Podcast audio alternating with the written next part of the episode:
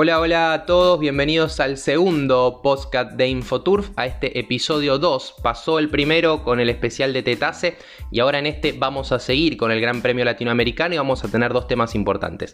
El primero, ¿qué fue lo que pasó? Entre Carlos Labor y Altair Domingos. Eh, ¿Por qué la molestia? ¿Por qué abrió tanto el caballo el jinete brasileño que condujo a Nauda Mais?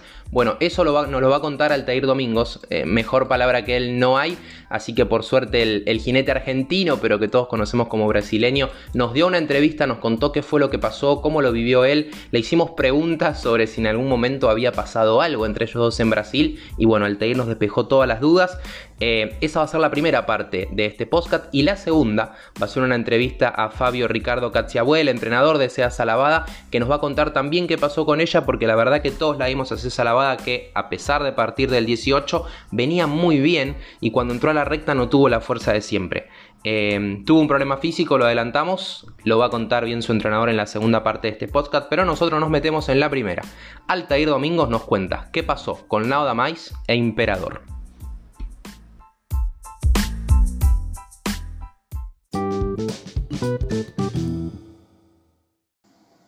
Adrián, yo te, cuento desde que empezó toda la semana con Diego, el caballo de pasada 11 puntos, partida final 11 puntos, el caballo llegaba a 11 puntos, 11 puntos para correr carrera, entonces, y desarrollo, hablamos con Diego y me pidió para correr cerca, mm, donde, donde venga bien el caballo, pero cerca. Correcto. Pero yo jamás imaginé que, que la voz iba a hacer lo que me hizo, porque si no me queda un corpito atrás. El caballo mío venía muy bien, muy bien, unos 700 más o menos, y lo pongo mi cuerpo atrás, entra en el derecho, y el tipo empieza a sacar para afuera, sacar para afuera, y yo le gritaba, gritaba, y el tipo no me hacía caso, no me hacía caso, no, qué sé yo, una locura, te digo, ¿verdad que una locura? Una locura, no, hasta ahora no entiendo, el tipo no me llamó tampoco, qué sé yo, que sepa pedir disculpas. Entiendo. Digo, ¿verdad? Que por ahora no, no entiendo qué pasó, pero ya estamos hablando de que ya más o menos lo mandaron a hacer, lo mandaron a hacer lo que hizo. Nosotros desde, desde abajo y, de ver carreras, nos da la sensación de que no es el caballo el que busca hacia afuera, sino que es una intención del piloto. No, no, yo vengo a perder, el tipo me saca con la rienda, con el codo, si vos mirás bien el video, yo tardé tres días para mirar la repetición porque estaba muy caliente, muy caliente. Y, y se ve en el video, pero yo vengo a perder, el tipo me saca con el codo, con la rienda y con nada, caballo, nada que ver, nada que ver el tipo pone escudo y fue el caballo, mentira.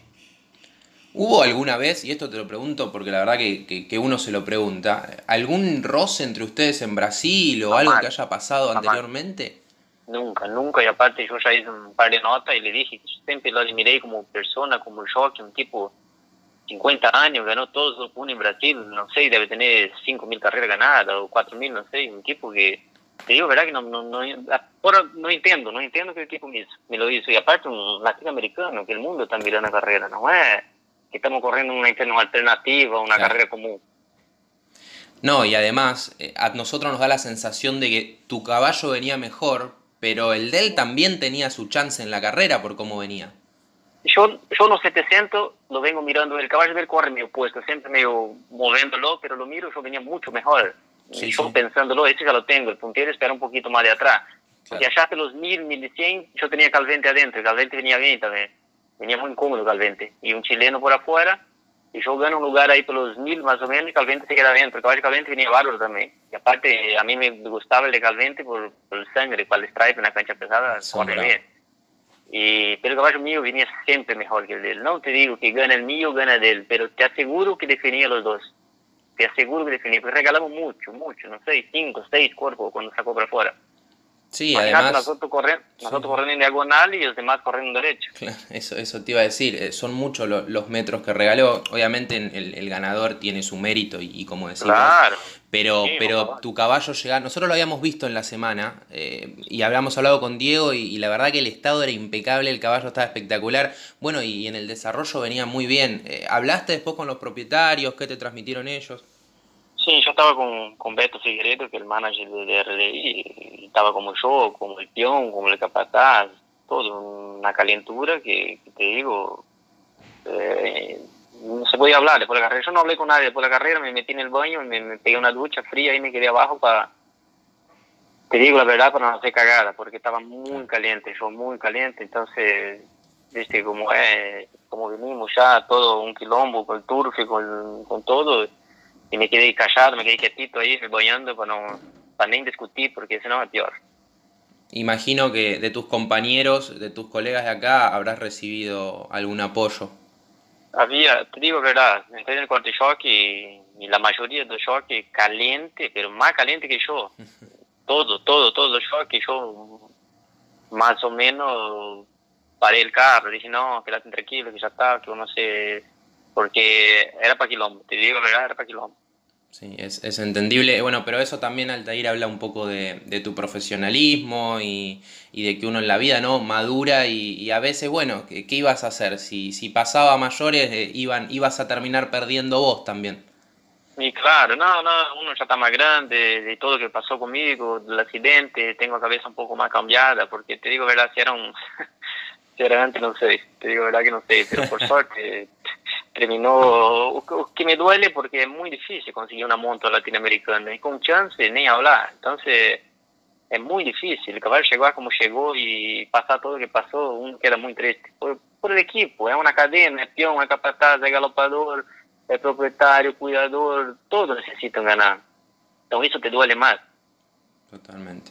Bueno, imagino que, que ahora pensar con Imperador a futuro, no sé si habrán hablado algo de él, si lo has visto cómo quedó.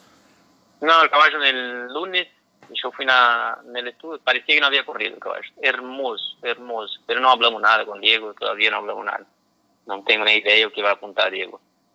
Pero enterito físicamente quedó. Quedó espectacular el caballo. Lindo, lindo. Quedó bárbaro. Espectacular. Bueno, Altair, te, te agradecemos muchísimo el contacto, eh, que nos atiendas desde tu casa y bueno, a, a, seguir haciendo la cuarentena para, para poder tener un, un, calendario lo más normal que se pueda en este 2020, ¿no? Muchas gracias, a ustedes y, y la, la, la, gente de Turf que haga un caso, quédese en casa porque está muy, está muy complicado el tema. Un saludo a todos.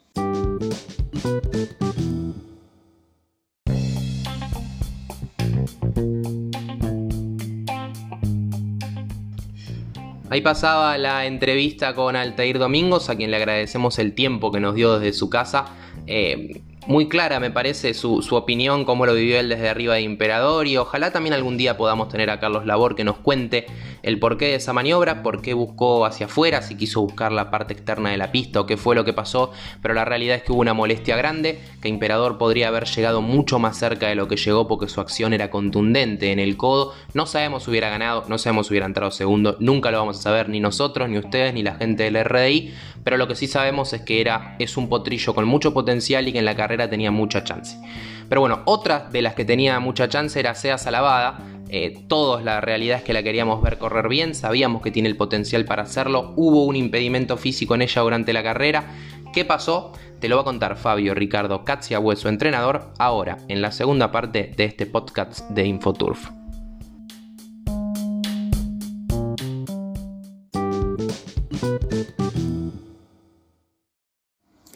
Hola, sí, buenas tardes, sí. Y bueno, como estamos todos encerrados.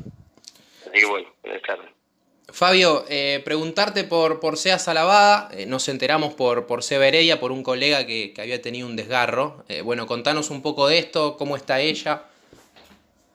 Eh, sí, al otro día de la carrera estaba media durita, que se pensó que era, que era una contractura nada más que por la carrera del barro, que hasta ahí no sabíamos por qué había fracasado.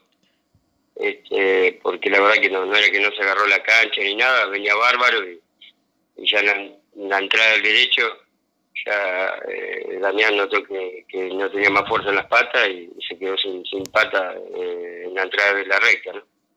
Entonces, bueno, buscó si atropellaba, no arrancó y después la deja.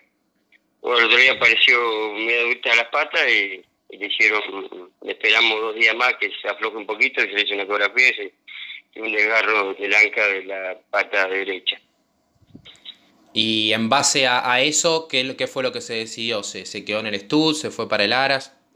Eh, no, esa se la llevaron para el Aras, va a ser infiltrada allá por Gatti y después eh, eh, tendrá unos dos meses de descanso. En realidad ella había descansado, pero en el estudio, después corrió la Copa de Plata, la primera Copa de Plata que corrió, después eh, empezó todo el año, que fue el año pasado, y terminó con esta Copa de Plata, que también hizo un descansito, ¿no? un descansito, un alivio de varios en el estudio, pero hace dos años que ya vino y no, había tenido ningún ninguna ningún descansito en el campo, así que bueno, aprovechamos ya que, había que pararlo algunos días, le darle un descanso, así que viajó para Lara la semana que viene cuando se, esto se normalice un poco que se pueda salir, se a filtrarla y, y tiene, va a estar dos meses allá en el campo. No, nos decías recién eh, que la yegua venía bien, le había tocado un partidor que la verdad que era el, que nadie quería, eh, pero daba la sensación de que se había acomodado bien en la carrera. Sí, se dio bien, la yegua es muy rápida, salió y se acomodó enseguida, pues también la, la, dejó, se, la amansó un poco, con mucha acción, el otro me contaba también que tenía mucha acción, pero pero bueno, la fue acomodando un poco, porque obviamente el barro para para salía bien salió muy ligero, venían bastante ligeros, venían, no, no, fue muy lento el, desarrollo y se había acomodado bien y se le dio el hueco a él que lo que no quería balconear, que lo habíamos hablado ante la carrera, tratando de hablar lo más abierto, lo más cerrado posible, y se le hizo el hueco como él quería y la mandó por dentro y ya con el control derecho ya sintió que la llevó a no no, no, algo pasaba que no, no arrancó. Y bueno, nunca no supimos, eh, le echamos la culpa a la cancha de entrada, pero después nos dio, los días nos dio el, que era el problema que tenía. Claro. Bueno, pero en, en líneas generales digo, no es algo muy grave, por lo que nos contás, ella en junio, imagino, por ahí ya, ya podría estar volviendo al estudio, un poquito antes. Sí, sí, no, no, no, no, no, sé, no, no, es grave. Eh, si se la seguía, no, era para parchar y seguir corriendo, o sea, es una lesión porque había que pararla, y, pero es totalmente curable, no, no, no, va a tener ningún problema. Este, así que si se la paró, o sea, se, se, dio cuenta, no incluso no, no, no afloja, sino lo que ella estaba más durita muscularmente, pero no estaba ni renga ni nada, así que no, no, es curable, es curable, se hizo una ecografía y es curable. Lo que pasa es que sí hay que darle el tiempo necesario. Eh, ¿Se habló algo del, del, futuro de ella, más allá de, esta lesión que la, que la saca un tiempito? ¿Si seguirá acá en Argentina? Porque en algún momento se habló tal vez de llevarla al exterior. ¿Te comunicaron algo? Sí, no, no. O sea, con esto se, había una idea de principio, pero ahora con esto se arrancará todo de cero. Que no, no, no, no se habló más nada. O sea, eh, no es que no es que nos cayó un balde de agua fría que esto que le haya pasado algo a la yegua, incluso algo le había pasado porque no podía correr como había corrido. Totalmente. Este, andaba muy bien y, así que no, no era como para que corra así, así que algo le iba a saltar. Y no sabíamos qué, le metió en análisis para buscarle algún problema y, y bueno, resultó ser eso, así que, pero bueno, no, no, todavía no hay ninguna, ninguna novedad del futuro de ella cuando vuelva otra vez al estudio, va a volver al estudio va a ser el entrenamiento de vuelta y bueno, después se verá que, irán los, dueños de qué hacer con la yegua, pero por ahora está todo, todo tranquilo.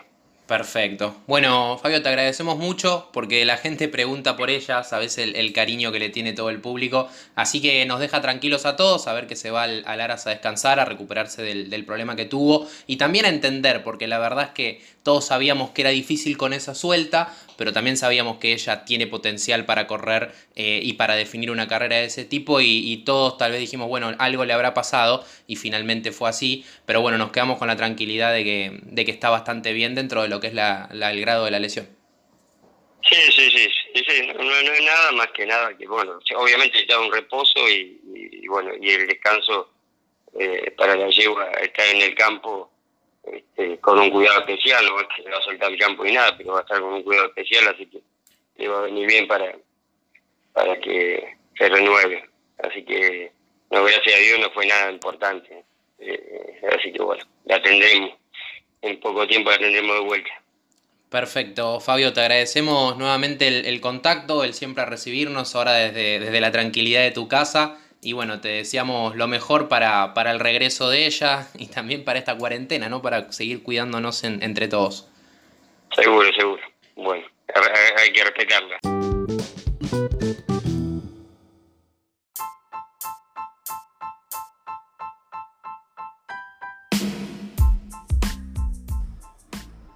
Muy bien, y así llegamos al final de este segundo episodio de los podcasts de infotour.com.ar. Nos contaba Fabio Katziahue qué fue lo que pasó con Sea Salavada, su estadía de ella ahora en Eras el Paraíso y el pronto regreso al Stud después de que sane ese desgarro que nos contaba Fabio. Le agradecemos a Fabio, le agradecemos al Altair Domingos y les agradecemos a ustedes también por escucharnos en el primer episodio, por escucharnos hoy y esperamos sus recomendaciones de qué quieren escuchar de aquí en adelante, si quieren alguna historia de caballos, llamando a, gente que, tenga historias importantes como la que contó el otro día Carlos Delfino en La Nación. Y bueno, e, ese tipo de, de contenido también lo podemos hacer aquí, además de las entrevistas informativas. Así que muchas gracias y nos encontramos en el tercer episodio. Chau, chau.